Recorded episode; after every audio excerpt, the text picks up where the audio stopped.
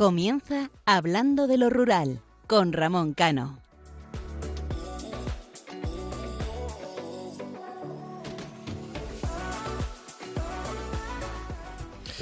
Buenas noches, queridos oyentes. Comenzamos el mes de mayo, un mes donde la primavera entra de lleno y, como no, también su refranero.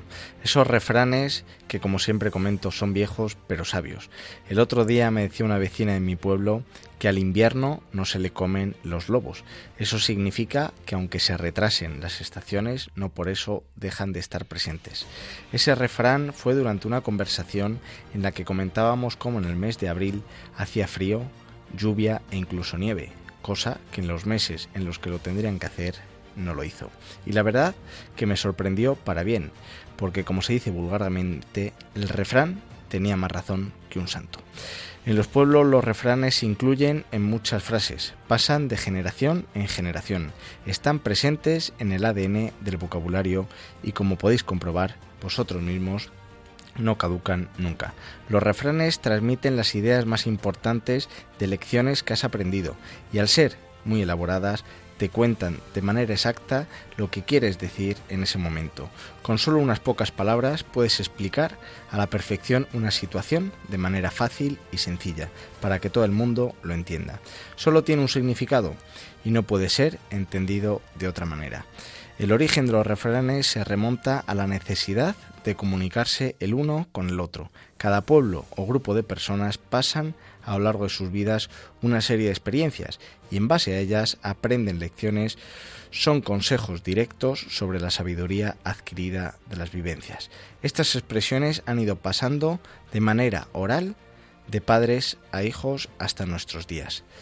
Cierto grupo de personas ven el medio rural y los pueblos, sobre todo los más pequeños, como remoto o arcaico, en ocasiones menospreciando a sus habitantes, pero el medio rural guarda siempre una sorpresa en positivo, tanto para pobladores como visitantes. Cuando comenzó la invasión de Ucrania y toda la información que se veía era confusa, un grupo de mayores comentaba en una taberna de un bar de pueblo personas que rondarían los 80 años o quizás alguno más, que y comentaban las desgracias que tuvieron que vivir. Sobre la posguerra y lo duro que fue aquella época en la que respecto a la subsistencia tuvieron que aprender a vivir, a cultivar, a guardar el ganado, a buscar las fuentes, la orientación mediante lo que daba o había en la naturaleza, a construir cabañas y chozas para pasar la noche mientras se cuidaba las ovejas, las cabras o las vacas. Aprendieron mucho de cómo salir adelante en la vida. Por supuesto también aprendieron esos refranes e historias que se pasaban de generación en generación y hacían una comparativa en esa conversación con la situación actual en caso de que vinieran mal dadas. Algo peor de lo que ya estamos viviendo.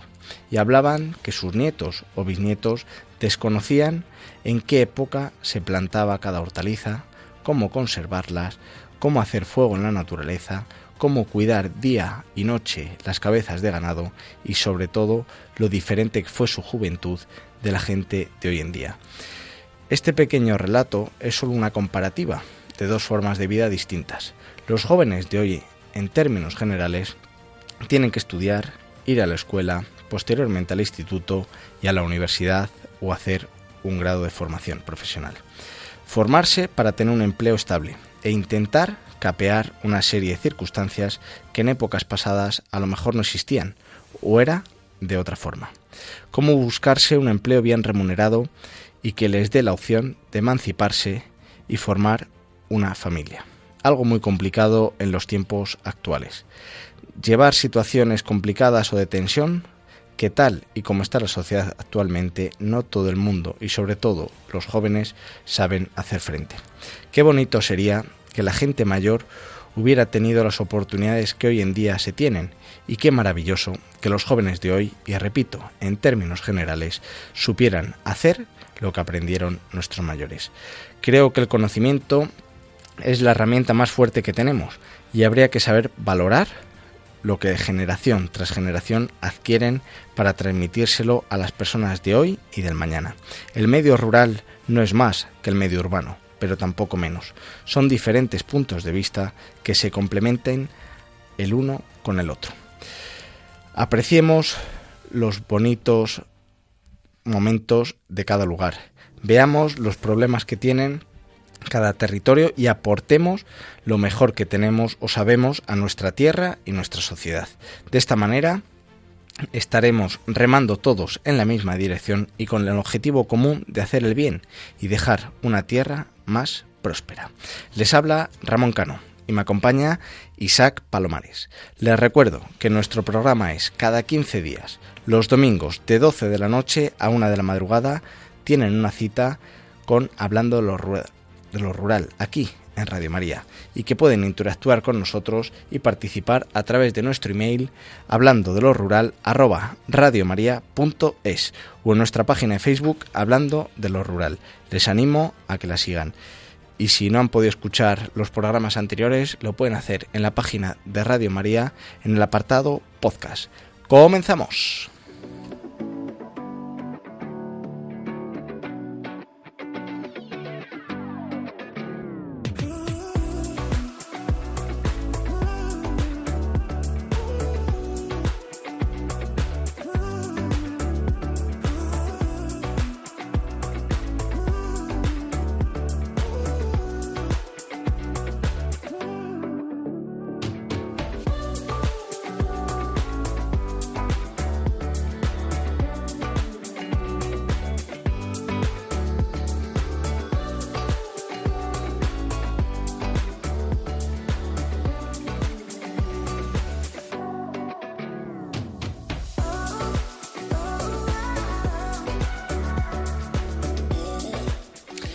Isaac, muy buenas noches. Muy buenas noches, ya madrugadas. Madrugadas, ¿cómo va todo? Bien, bien. Aquí aguantando el chaparrón, yo creo que como todo este país. Situaciones complejas, complicadas. La gente bastante preocupada por lo que está pasando, pero aún así hemos tenido una semana con las cruces de mayo en muchos pueblos de España. La semana que viene, eh, a estas horas, empezará San Isidro y hay que, hay que disfrutar del campo, del mundo rural de nuestras fiestas, de nuestras fiestas y de nuestra gente. Vamos a ver lo positivo. Siempre positivo, nada negativo. Porque tal y como está el panorama. Bueno, los que sois del Madrid eh, estaréis contentos. Hombre, por supuesto. por supuesto. Oye, yo enhorabuena, ¿eh? Yo, como buen atlético que soy, os doy la enhorabuena. siempre, siempre es preferible que pase un equipo español. Eso siempre, eso siempre. Yo, a uno de fuera. Yo nunca he sido antimadridista. Además, como tengo un padre y un hijo que son del Madrid, pues yo, pues el, el, día de la final, el día 28 de mayo, iré con el Madrid, apoyaré para ver si ganáis a Liverpool. Habría que pasar un derby contigo para ver cómo la familia. ¿eh? Uy, eh, aquello cuando yo estaba estudiando la carrera en el colegio mayor, eh, sí eran derbis, que veía el partido desde el minuto cero hasta el noventa y tantos. Pero últimamente el fútbol no sé, ha perdido la esencia que tenía antes. No sé si es que son los tiempos que corren. Pues vamos a centrarnos en lo que nos Nuestro gusta. mundo rural, claro que sí. Que es el mundo rural, que es la radio y la cantidad de programas que ya llevamos aquí en Radio María. ¿eh? Unos cuantos ya. La verdad que la radio es magia, la radio es pasión, y lo digo y lo diré siempre. Es el medio de comunicación más bonito que hay y sobre todo si se hace con el cariño y el corazón que le ponemos nosotros. A mí sabes lo que me encanta, ya no solamente que hablemos y demos a conocer ese mundo apasionante como son los pueblos, como son sus tradiciones, sino que los oyentes les guste, les guste, lo sigan, eh, aprendan también y nosotros aprendemos de ellos, que hay veces que nos eh, dan algún tirón de orejas, pero en eso consiste, en dar a, a conocer y aprender de, de ello. Así que vamos con el programa de hoy. Vamos a ello. Pues en el último programa nos adentrábamos en la provincia de Palencia. Mostrábamos los índices de población, sus comarcas, la situación de despoblación que sufre el medio rural palentino y en la sección del tema del día mostrábamos una iniciativa magnífica que se estaba realizando en Palencia. Una sección, Isaac, que ilusionó mucho a los oyentes y así nos lo hicieron saber a través tanto de las redes sociales como del correo electrónico. Y como decíamos en anteriores programas, la gente muchas veces se queda con lo peor y no vemos eh, lo magnífico de la vida y en este caso lo bonito que tiene el medio rural. Ver cómo un emprendedor, en este caso emprendedora, se establece en el medio rural, pone toda la ilusión, los conocimientos y el esfuerzo para sacar adelante eh, su proyecto, Quédate cuida, cuídate, cuido. Eh, es yo creo que de las cosas más bonitas eh, que pueden existir a los que nos gusta y apasiona el medio rural y también sus gentes. Si éramos apasionados de los pasodobles, y aquí hemos puesto más de uno, también lo somos, o bajo mi punto de vista, de las sevillanas. Y en esta semana pasada que se celebró la fiesta, la feria de abril, en muchos lugares como homenaje a Sevilla, que es el epicentro de esta fiesta, pues le vamos a dejar con la canción Ya huele feria de Rebujito.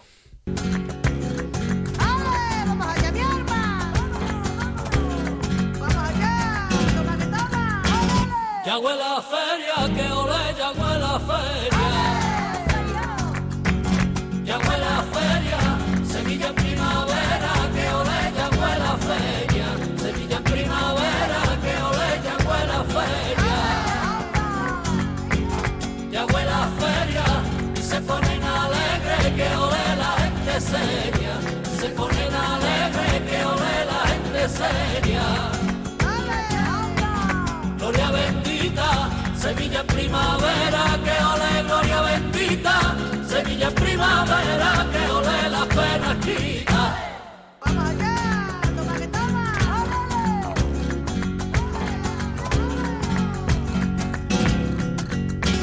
que está bailando, que ole que está bailando. Que está bailando, esa niña que baila, que ole que está bailando. Esa niña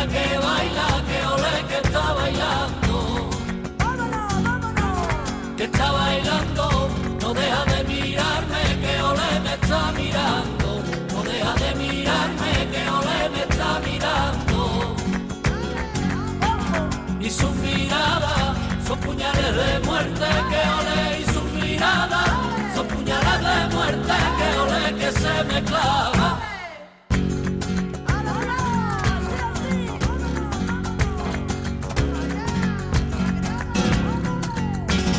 Les tengo miedo, que ole, les tengo miedo.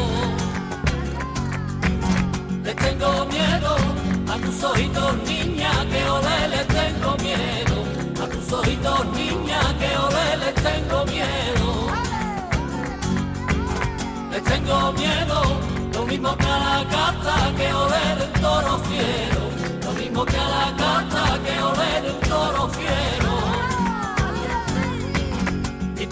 Tus miradas son puñales de muerte, que ole, y tus miradas son puñales de muerte, que ole, que se me clava.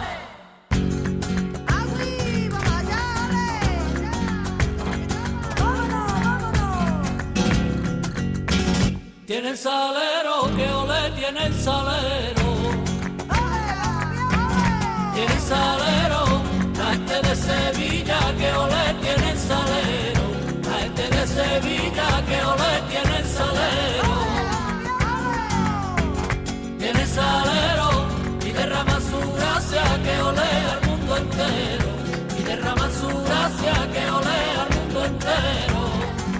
Hablando de lo rural un espacio para conocer la cultura y las gentes de los pequeños pueblos españoles, en Radio María.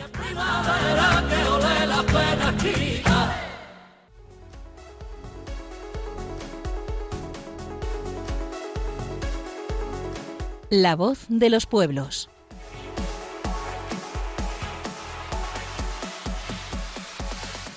Isaac, hemos cogido el Falcón y nos hemos ido de Palencia hasta Sevilla, como el que no quiere la cosa a comer jamón que rima con el apellido de un ministro. Sí, además fue el ministro que no sé si los oyentes se acuerdan que cuando entrevistábamos a Lucía Velasco, la ganadera mm. de Asturias, que, justo fue el momento en el que se criticó tanto a la magnífica carne española eh, por parte de ese ministro que puso Solomillo, se ha ido a la feria de abril a comer jamón. Esperemos que sea de España, Es ¿no? porque quería hacer una rima. Claro, sí, sí, no. Que- Garzón, que rima jamón, pues...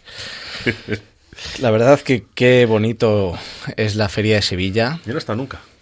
Yo sí que he estado. Y apasionante, ¿no? Es apasionante y además que la gente lo vive. Es decir, es, es de esas eh, ferias y fiestas que sobre todo los sevillanos la tienen arraigado y, y se ha puesto muy de moda porque en- en prácticamente en todas las capitales de provincia y sobre todo en aquellos en los que mucha población de, de Andalucía y en concreto de Sevilla tuvieron que emigrar en los años 60. Por ejemplo, fíjate la feria de, de abril que tienen en Barcelona también. También, también, también, es verdad. Entonces, Con sus casetas, y además eso sí que marca España, ¿eh? sí. Es curioso que no lo hayan quitado, ¿eh? Todo, todo lo andarán. Bueno, pero es que date cuenta en qué periodo nos encontramos ahora. Entonces, locos. Yo la verdad que cada Hay día- que saber bailar sevillana. Yo no sé bailar tampoco sevillana. Yo nunca he sabido bailar bien. O sea, yo no soy como Carlos Herrera que baila, hace ahí cuatro movimientos ahí, el tío. El otro día bailaba con una política Sí, sí, de la presidenta de un partido político importante de España. Eh, bueno, casi importante, ya no es tan importante. Y, y le veía al maestro Herrera ahí bailando, ahí con un arte, no sé. Era la que le acompañaba el del flotador, ¿no? Sí.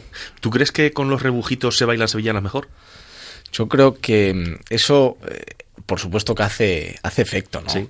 Pero, pero eso se tiene que llevar en la sangre. Los que somos muy flamencos, o que nos llaman muy flamencos, es que date cuenta que yo vengo de Ávila, Claro. pero la llaman la Andalucía de Ávila. Fíjate, es verdad, no me de Ya no solamente por el acento, sino también por la manera de, de ser. Entonces, nos ponen cualquier tipo de, de Y música arriba. Y nos venimos un poco. Pero será arriba. por la carne, ¿no? Por el chuletón. Es que en Ávila. Tenéis de todo allí. igual- Hasta buen vino, ¿eh? Por supuesto, además. Que la gente no conoce los caldos de Ávila. de, de cebreros. de Cebreros, la de tierra del, de del presidente Suárez. Sí, además, es que eh, en España ya no solamente en Ávila, sino en el rincón donde vayamos, tiene una gastronomía fabulosa. En muchos sitios tienen unos vinos estupendos Mm. y muchas veces se desconoce. Pues fíjate, el, lun- el lunes, no, el martes se inaugura la Feria Nacional del Vino en mi tierra, en Ciudad Real. Y va a ser unos cuantos días también allí apasionantes. No sé si nos dejaremos caer por allí a ver, a dar una vuelta, a aprender un poco más de vino. Y sobre todo aprender que luego después de Castilla y León viene Castilla-La Mancha, que también es una tierra Noble y fiel. Y muy extensa. Mucho. Nos van a llevar muchos, muchos programas. Ya tocaremos más tranquilamente lo de la feria de, de abril cuando estemos en la comunidad de, de Andalucía. Y en el programa de hoy, mm, como decíamos anteriormente, vamos a recorrer la provincia de Palencia a mostrar los pueblos eh, más bonitos según nuestro criterio, aunque sabéis que para nosotros cada pueblo y rincón de España tiene su encanto. Degustaremos sus manjares gastronómicos, conoceremos las fiestas y tradiciones y por supuesto sus curiosidades. Y en la sección del tema del día también daremos a conocer otra iniciativa de emprendimiento en el medio rural de la provincia de Palencia. Eh, Palencia es una de esas provincias que pueden presumir de tener un gran patrimonio tanto natural como monumental. Para conocer todo su catálogo eh, y de, de pueblos, eh, de monumentos, vamos a, a descubrir algunos de los lugares de paso más importantes ahora que es el Sacobeo, que lo hablamos cuando estamos en Galicia, del Camino de Santiago y hoy vamos a, a comentar algunos de los pueblos más bonitos según nuestro criterio, volvemos a repetir, de Palencia. Pues vamos a comenzar con Cervera de Pisuerga. Cervera de Pisuerga es uno de esos pueblos con encanto en Palencia que puede presumir de encontrarse en un excepcional paraje natural. Se sitúa junto al embalse homónimo dentro del Parque Natural de Fuentes Escarrionas. Pero no solo esto, Cervera de Pisuerga posee un amplio catálogo de monumentos históricos y tan solo hay que pasear por sus calles para conocer todo su conjunto patrimonial. Para los amantes de la naturaleza, en Cervera de Pisuerga pueden visitar el centro de interpretación del Parque Natural de la Montaña Palentina. Y entre los lugares de interés de Cervera se encuentra la iglesia de Santa María del Castillo, junto al antiguo castillo de la localidad. Y también les, recomendamos que, que visiten las distintas ermitas, las casonas, que llenan de encanto sus calles, así como el Palacio de los Gil o la Bolera Municipal. Carrión de los Condes. En la comarca natural de Tierra de Campos encontramos uno de los pueblos de Palencia con más encanto. Cabe destacar que por esta localidad cruza la ruta francesa del Camino de Santiago, siendo uno de los lugares de la ruta palentina donde se puede encontrar un mayor patrimonio artístico e histórico. Este pueblo es un lugar donde se respira la historia de esta ruta de peregrinaje, pudiendo visitar distintos históricos hospitales y albergues de la ruta jacobea. Conocida por sus monumentos románicos, Carrión de los Condes es una villa donde podrás encontrar hasta tres monumentos declarados bien de interés cultural, el monasterio de San Zoilo, la iglesia de Santa María del Camino y la iglesia de Santiago, y su maravilloso Pantocrator. Además, la convivencia entre cristianos y judíos se puede ver hoy en día en su maravilloso patrimonio. Vamos a seguir con Ampudia. Ampudia es uno de esos pueblos con encanto de Palencia que no pueden olvidar su visita si quieren conocer bien la provincia. Se encuentra en la comarca de Tierra de Campos y su arquitectura típica castellana es uno de los motivos por los que es tan conocido. Recorrer de forma tranquila, relajada, sus calles empedradas y porticadas es imprescindible para descubrir cada uno de sus rincones. Ampudia todavía conserva su trazado urbano de la época bajo medieval, medieval perdón, y un antiguo recinto fortificado.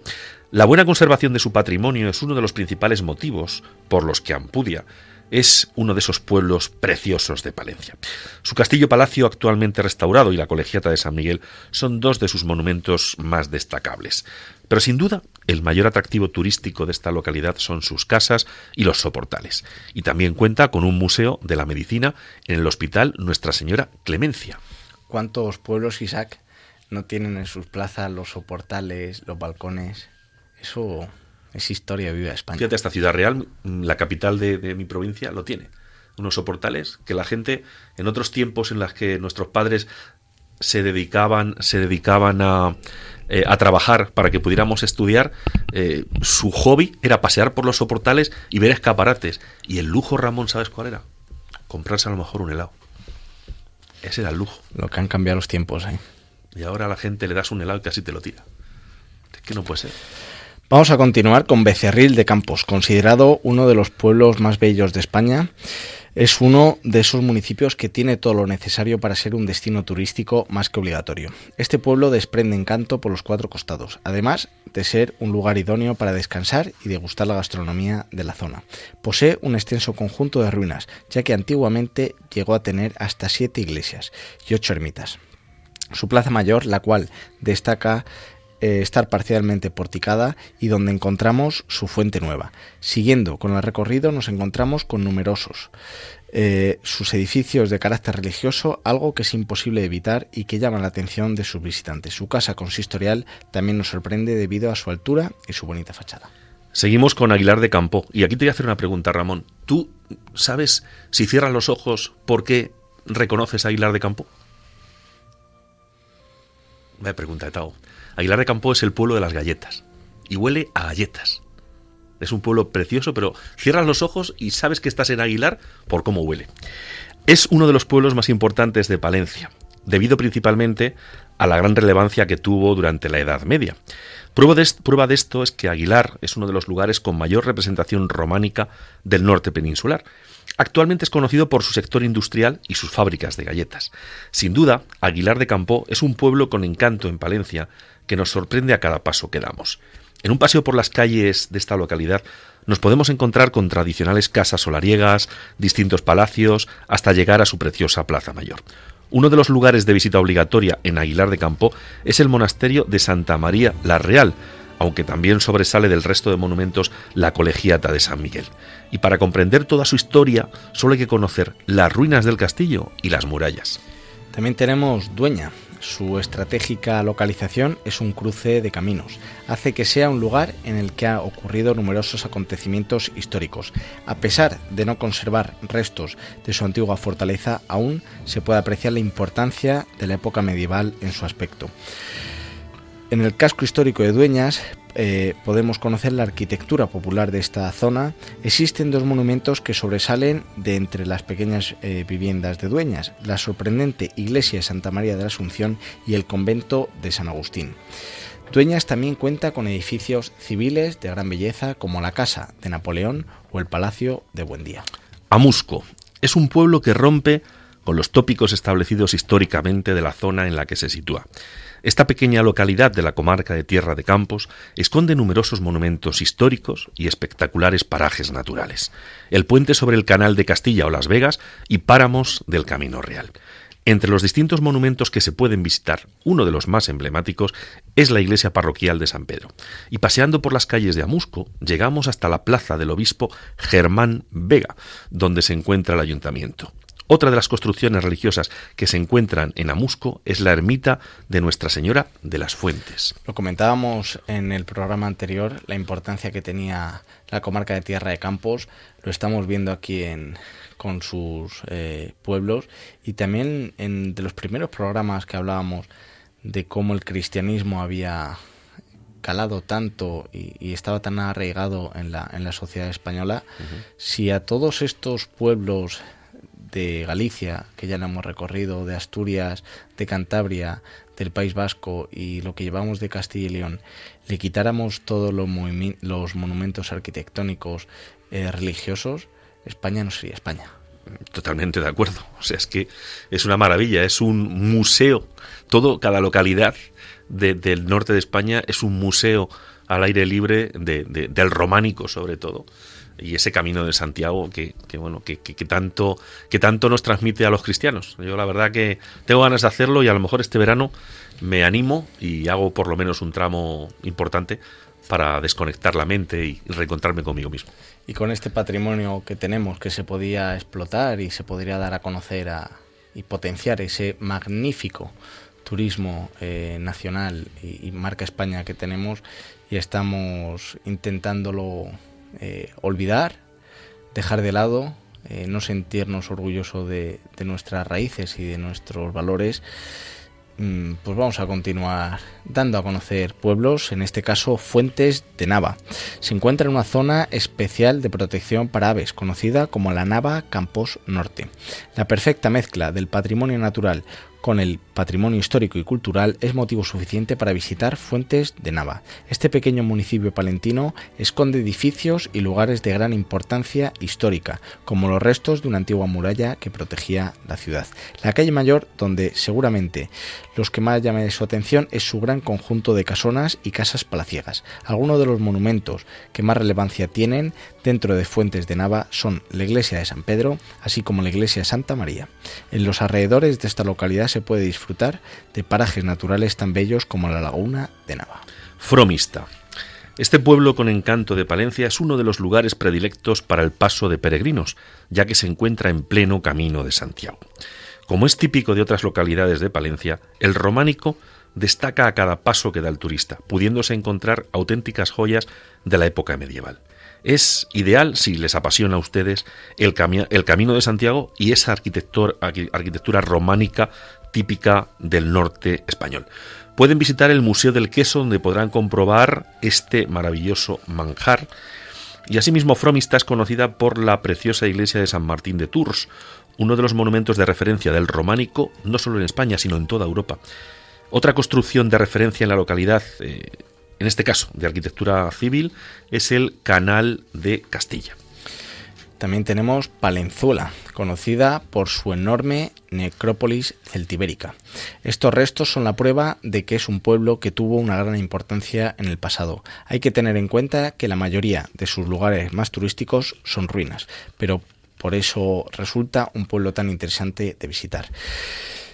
En un paseo por su casco antiguo podrás eh, toparte con distintas casas solariega, con sus fachadas blasonadas y uno de los lugares imprescindibles dentro de Palenzuela es la iglesia de San Juan Bautista. Entre las ruinas más destacables de este municipio se encuentran las de la iglesia de Santa Eulalia, la del convento de San Francisco y las murallas del castillo Cabe. Eh, cabe destacar que actualmente se encuentra eh, en conservación el Arco de la Paz, una de las antiguas eh, puertas de la muralla. Saldaña. Saldaña es una pequeña villa con un gran patrimonio histórico y que está repleta de rincones con encanto. En Saldaña pueden encontrar distintas iglesias, ruinas de antiguas fortalezas y espectaculares casas solariegas. Paseando por sus calles van a descubrir distintos soportales y casas antiguas en las que destacan unas increíbles fachadas de piedra y vigas de madera. Este pueblo es conocido por sus famosas rosquillas ciegas de Saldaña. La Plaza Mayor de Saldaña es uno de los lugares más turistas y atrae debido a sus distintos soportales de madera. A todos los que les guste de, ustedes conocer construcciones únicas, se tienen que parar en la Casa Torcida de Saldaña, las ruinas del castillo de los duques del Infantado.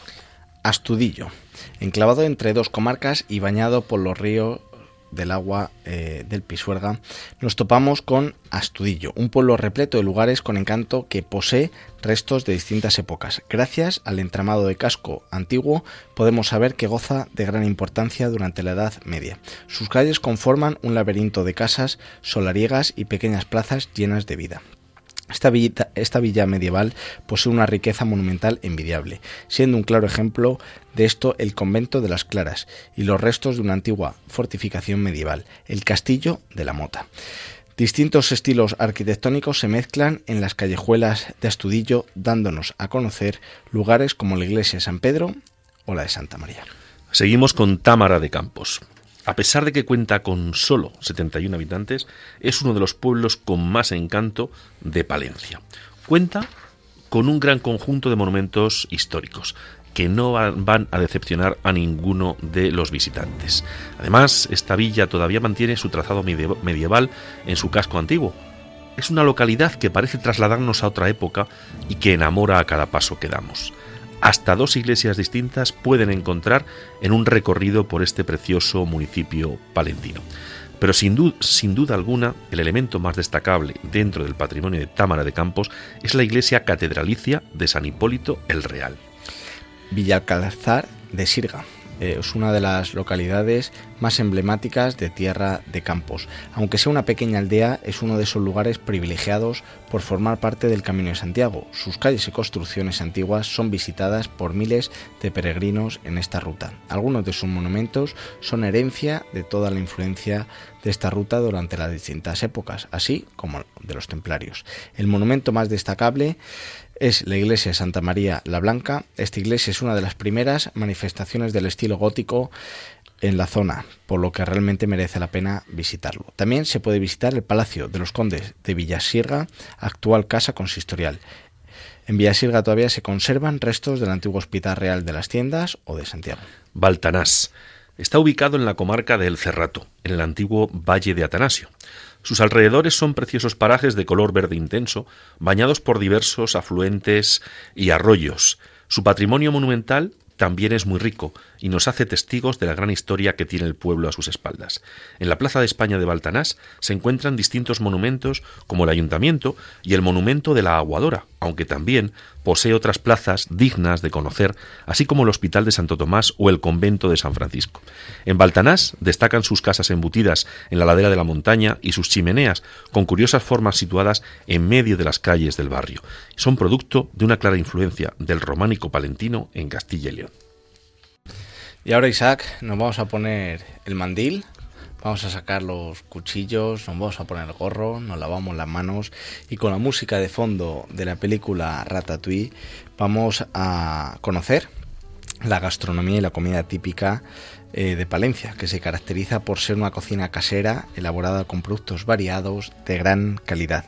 Destaca de manera especial por sus prestigiosas legumbres, sus verduras frescas, eh, sus embutidos, patés y sus excelentes carnes. Carnes como el lechazo churro. Es el que se usa para elaborar el lechazo, el, el típico asado castellano. Se trata de un cordero lechal que tiene que reunir varios requisitos. El primero, ser de raza churra. Ello conlleva el haberse alimentado desde su nacimiento hasta que es sacrificado solamente por leche materna, sin que en su dieta se incluya otra cosa, ni piensos ni productos similares. El lechazo churro es sacrificado cuando tiene 30 días, ya que para ello tiene que alcanzar un peso entre 10 y 12 kilos. Ello hace que tenga una perfecta proporcionalidad entre grasa, hueso y músculo, y un olor muy poco intenso, un color entre blanquecino y rosado, y una textura suave y jugosa en comparación con el resto de corderos lechales. Todo ello le otorga un sabor agradable y suave. Se suele preparar asado, con el horno a 180 grados, preferiblemente en una fuente o en un recipiente de barro con agua y sal como únicos ingredientes, dándole un tiempo de cocción de dos horas, chup chup, chup chup, y eso es gloria bendita. Nos hemos puesto el mandil, pero nos vamos a poner también el babero. Porque después de dar esta receta de, de lechazo, eh, aquí en el estudio. A estas horas, un lechazo, nos tiramos toda la noche aquí, mm, imagínate. La verdad es que qué bonito y buen sector primario tenemos a pesar de nuestro ministro. que rima con jamón. Que rima con jamón, efectivamente. Eh, vamos con la menestra de Palentina. Para elaborar una menestra palentina empezaremos poniendo a pochar en una cazuela con aceite de oliva virgen extra, pimiento verde, cebolla y ajo bien picado, añadiendo un poco más tarde tomate pelado. Cuando está bien pochado se añade carne troceada de guisar, ya sea de ternera o de cordero, que previamente habremos eh, salpimentado, enharinado y frito. Se mezcla todo bien para que se unan eh, los sabores. Cuando la carne está dorada se añade en la cazuela guisantes, judías verdes y champiñones, vertiendo asimismo un vaso de vino blanco. Se cubre seguidamente el contenido de la cazuela con agua o con caldo de verduras, añadiendo unas zanahorias y unos corazones de alcachofa que previamente habremos cocido. Cuando está todo cocido se pone en el plato y se adorno con trozos de huevo cocidos, espárragos y pimiento de morrón. Y ya está listo para comer. A mí se me está haciendo la boca agua a estas horas de la noche. Pues fíjate lo que vienen ahora, las morcillas, las morcillas de Villada. Es un, un embutido muy popular en, en toda la provincia de Palencia y se elabora con sangre coagulada de cerdo de color oscuro y una forma gruesa y alargada. Eh, es una morcilla muy prestigiosa la que se elabora en el municipio de Villada, situado en la comarca de Tierra de Campos y pertenece a la provincia de Palencia, en la comunidad que estamos visitando durante las últimas semanas de Castilla y León. Y es uno de esos productos más populares de la gastronomía palentina para hacer dieta en cualquier momento del año. La verdad que son platos de dieta, ¿eh? Sí son platos para trabajar en el campo. Efectivamente. Pues, la gente antes, yo, yo recuerdo que para desayunar en mi tierra se comían migas, o cocido incluso, o sea, imagínate. Pero claro, es que había que aguantar todo el día en el campo trabajando de sol a sol y como, como decían, como mulos. Y ahora nos vamos a ir al plato de cuchara, lentejas pardinas de tierra de campos. La lenteja pardina de tierra de campos se caracteriza por ser de pequeño de pequeño tamaño, así como por su color terroso, con pequeños puntos de color negro, y el, el eh, cotiledón. cotiledón de color amarillo. Una vez cocida, se trata de una lenteja de piel tan fina que es casi inapreciable y siguen enteras después de la cocción. Es muy apropiada para la elaboración de ensaladas, platos de pasta o cocido de legumbres. El otro día, Isaac, veía en una receta una paella de lentejas. ¿Qué dices? Un día la voy a probar a hacer. Paella de lentejas. Paella de lentejas se sustituía el arroz por la lenteja y la verdad es que tenía una pinta. Bueno, la paella, la paella es el recipiente. Es el recipiente. Sí, sí, sí, así es como. Con lo cual, técnicamente está bien dicho, paella de lentejas. dentro, de, la, dentro de la paella del recipiente puedes hacer lo que tú quieras. Y luego el resto llevaba todo igual, como si fuera una paella, pero de lentejas. Pues ya me dirás qué tal está. Pero fíjate, de las lentejas pasamos a las alubias, las alubias de Saldaña. Eh, es una denominación de alubias que se cultivan en este municipio, en Saldaña, y en los alrededores. El nombre incluye diversas variedades como pinta, riñón, planchada y alguna otra, aunque la más abundante es la blanca riñón. Una de las características de estas alubias es su gran poder de absorción del agua durante el remojo, tenemos las patatas a la importancia, como no. Se trata de una receta muy tradicional que se extiende a otras provincias de España, especialmente en la zona de Castilla. Es un plato que se caracteriza por ser fácil, rápido y económico. Para elaborar la receta deberemos pelar y cortar las patatas en rodajas de más o menos un centímetro de grosor, tampoco hace falta ir con la regla.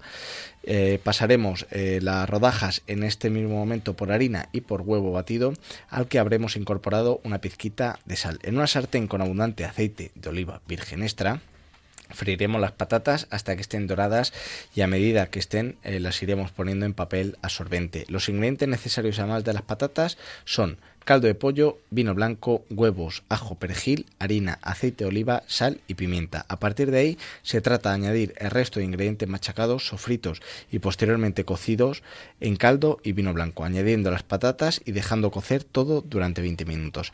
Se ha de servir enseguida para que no siga absorbiendo el caldo. Seguimos con las cecinas de Villarramiel. Es un municipio situado al suroeste de la provincia de Palencia, perteneciente a Tierra de Campos.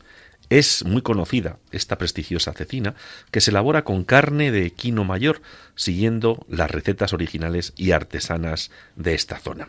Se caracteriza por su color rojo cereza que va oscureciendo con el paso del tiempo, convirtiéndose finalmente en una carne de color rojo con bordes más oscuros. Se hacen en salazón en el cual se conservan durante cuatro o cinco días, pasados los cuales se desalan lavándose con agua y adobándose.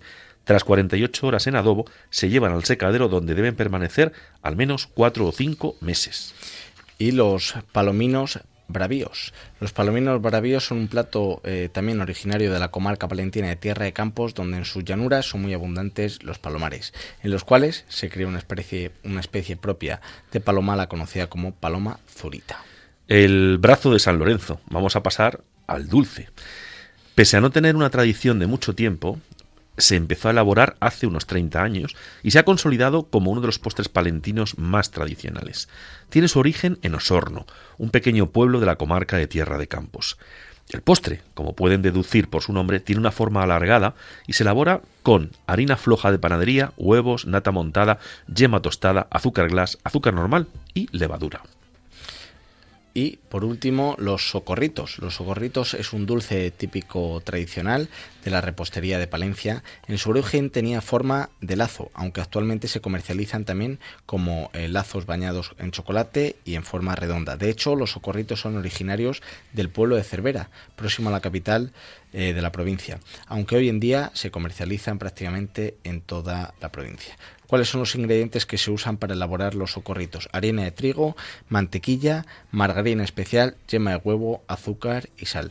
La verdad, Isaac, que eh, después de aquí dar el recetario en, en Radio María, eh, esto para un menú de gustación de boda Sí, acaba- acabas típico, bien, eh, acabas bien. Acaba, yo creo Si que comes, si bien. comes un plato, uno de cada uno de estos que hemos dicho, te pones bien, ¿eh? Lo que pasa que es que hay muchos, eh, muchas elaboraciones que, que se utiliza carne, ¿no? No sé yo cómo lo verá eh, nuestro amigo, además, sobre todo después de... Todo esto habrá que acompañarlo con agua, por supuesto, pero también con algo de vino y de cerveza, que ahí atrás lo quisieron quitar de la dieta mediterránea, cuando luego los médicos eh, en cantidades moder- moderadas lo, lo recomiendan, ¿no? El otro día uno de los médicos más importantes de España decía que es muy bueno comer con vino. Evidentemente, uno o dos vasitos, no una botella, pero uno o dos vasitos está muy bien porque ayuda a que el corazón funcione correctamente. Y después de una buena comida, vamos a pasar a las fiestas de Palencia. Pues las fiestas palentinas comienzan con el año. El día 1 de enero se celebra el bautizo del niño, que es de interés turístico nacional. Es una fiesta singular que se celebra alrededor de la iglesia de San Miguel con una procesión y una pedrea de confites y de caramelos. Le sigue San Antón, el 17 de enero, con bendición de animales. El 2 de febrero tiene lugar la festividad de la Virgen de la Calle, las Candelas, patrona de la ciudad, cuya imagen, conocida como la Morenilla, se venera en la iglesia de Nuestra Señora de la Calle. Con el primer eh, plenilunio primaveral llega, como no, la Semana Santa, que es la fiesta más importante del calendario palentino de interés turístico internacional, cuyas características eh, más destacables son su sobriedad y sencillez, manteniendo vivas antiguas tradiciones como la llamada de hermanos y el tararú. A destacar también la romería de Santo Toribio, la caracolada de San Marcos y la feria chica. Y vamos a ir ahora con curiosidades de Palencia. En Palencia está la primera universidad de España. En contra de lo que muchos creen, la Universidad de Salamanca no fue la primera de España.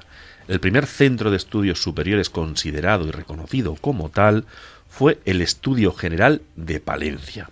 Allá por el siglo XIII, en 1212, en el Estudio General de Palencia, el nombre otorgado por el rey Alfonso VIII de Castilla. Repu- Reputados maestros europeos ya impartían lecciones y este centro era reconocido como centro de estudios superiores de excelencia. Al igual que otras instituciones de prestigio similar como Bolonia, Oxford, París y Cambridge, el centro contaba con una renta anual para su mantenimiento. Tercera catedral más grande de España. La Santa Iglesia Catedral Basílica de Sant Antolín de Palencia, también conocida como la Bella Desconocida, es la tercera catedral más grande de España, después de las catedrales de Sevilla y de Toledo. Las dimensiones de este edificio son de 130 metros de longitud, 50 metros de anchura en el crucero y 43 metros de altura en el ábside. Actualmente es un magnífico edificio gótico y se presenta en su exterior de una manera sencilla, a la par que sublime. Este monumento fue el primero del municipio de Palencia en ser declarado como monumento histórico artístico nacional por la Real Orden, distinción que obtuvo el 3 de noviembre de 1929. Tiene el quinto Cristo más grande del mundo. El Cristo del Otero recibe este nombre debido a que se encuentra situado en lo alto de un otero. Después del Cristo de la Paz de Bolivia, con 34,2 metros, Cristo Rey en Polonia, 33 metros, el Cristo de Bung Tau en Vietnam, 32, el Cristo Redentor de Brasil, 30,1 metros, los 30 metros de este monumento lo convierten en el quinto Cristo más grande del mundo. Fue construido en 1931 por, eh, según un proyecto del escultor Victorio Macho, quien está enterrado precisamente a sus pies, en un estilo inspirado en el movimiento Art Deco. A pesar de sus proporciones, es seguramente una de las esculturas monumentales de Jesús menos conocidas. De ahí que también se ha conocido como el Cristo desconocido.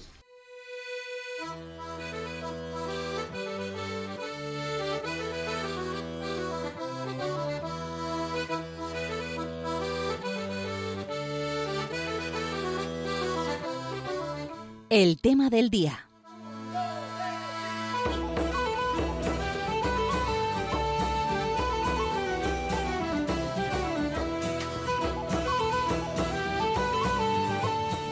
Y llegados a la sección El tema del día, Isaac, la verdad que el programa se nos hace corto.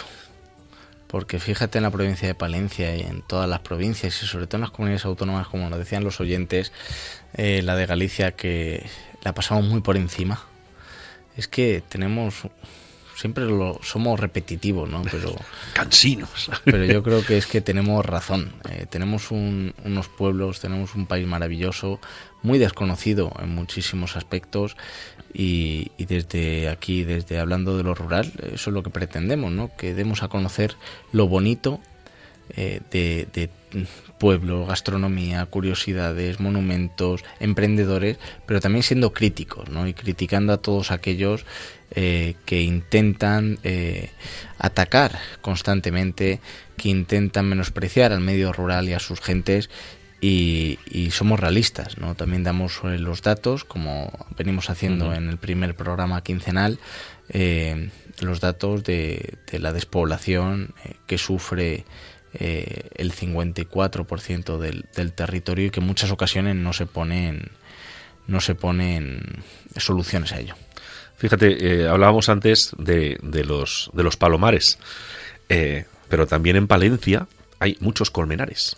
Y acuérdate que la semana, hace dos semanas hablábamos de, de ese precioso museo que ha creado mi amigo el padre Félix Herrero, de los Agustinos del Escorial, que para mí siempre van a ser los Agustinos del Escorial.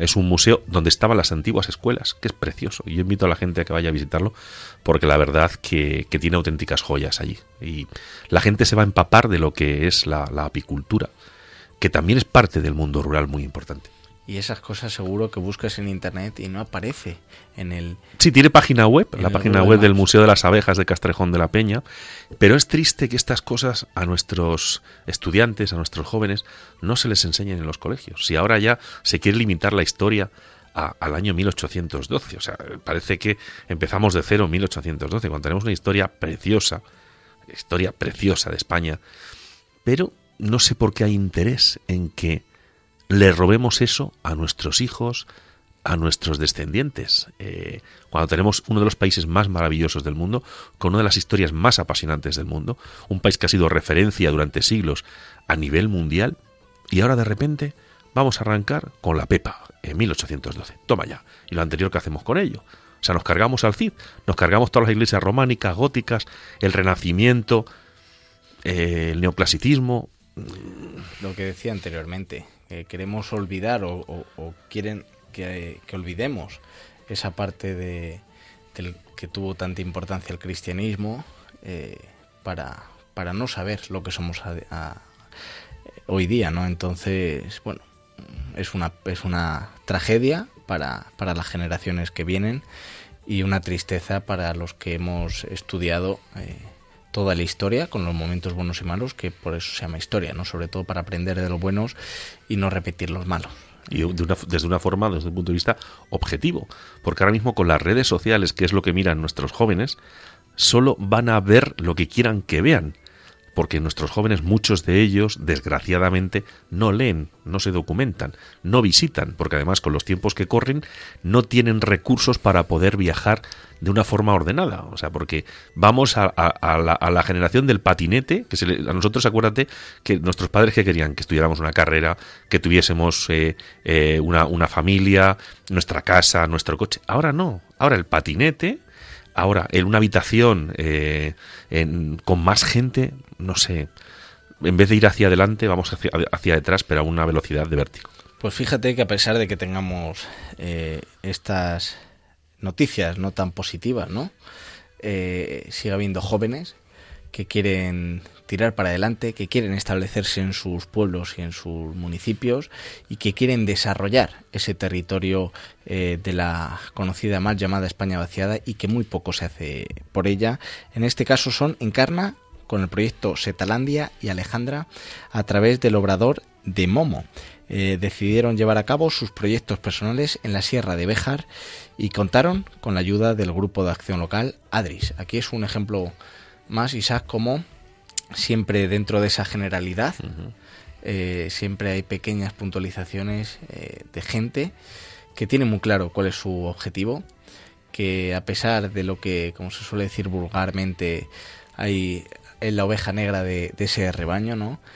Y, que tiene muy claro hacia dónde quieren caminar, que quieren caminar, en este caso libremente, eh, desarrollar su, su proyecto o su idea en el medio rural y en sus pueblos y yo creo que estas con estas pequeñas noticias son con las que nos tenemos que quedar para para tener fe en, en la humanidad y, esperanza, ¿no?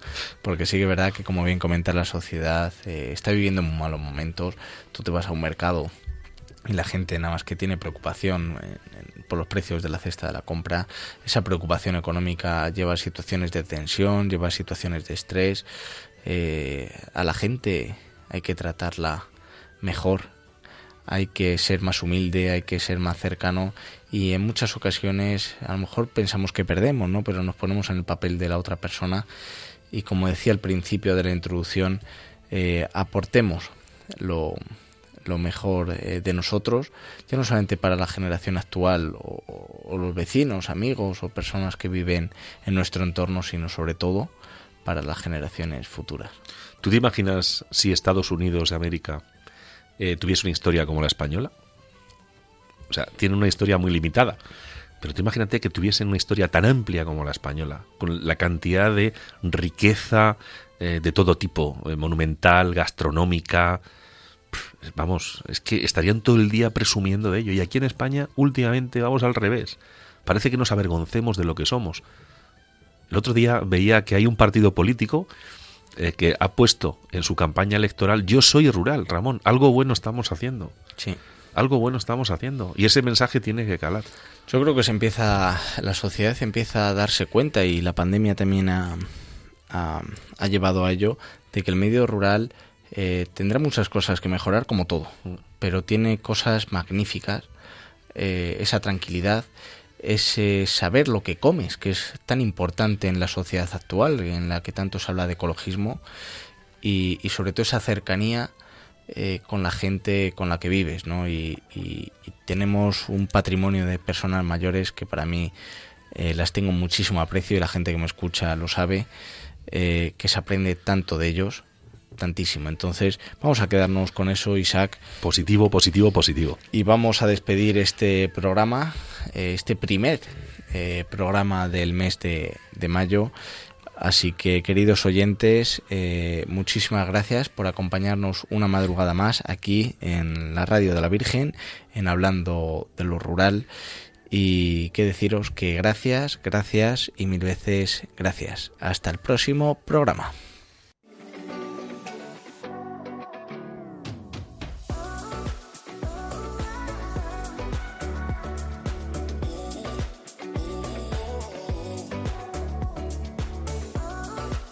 Han escuchado en Radio María Hablando de lo Rural con Ramón Cano.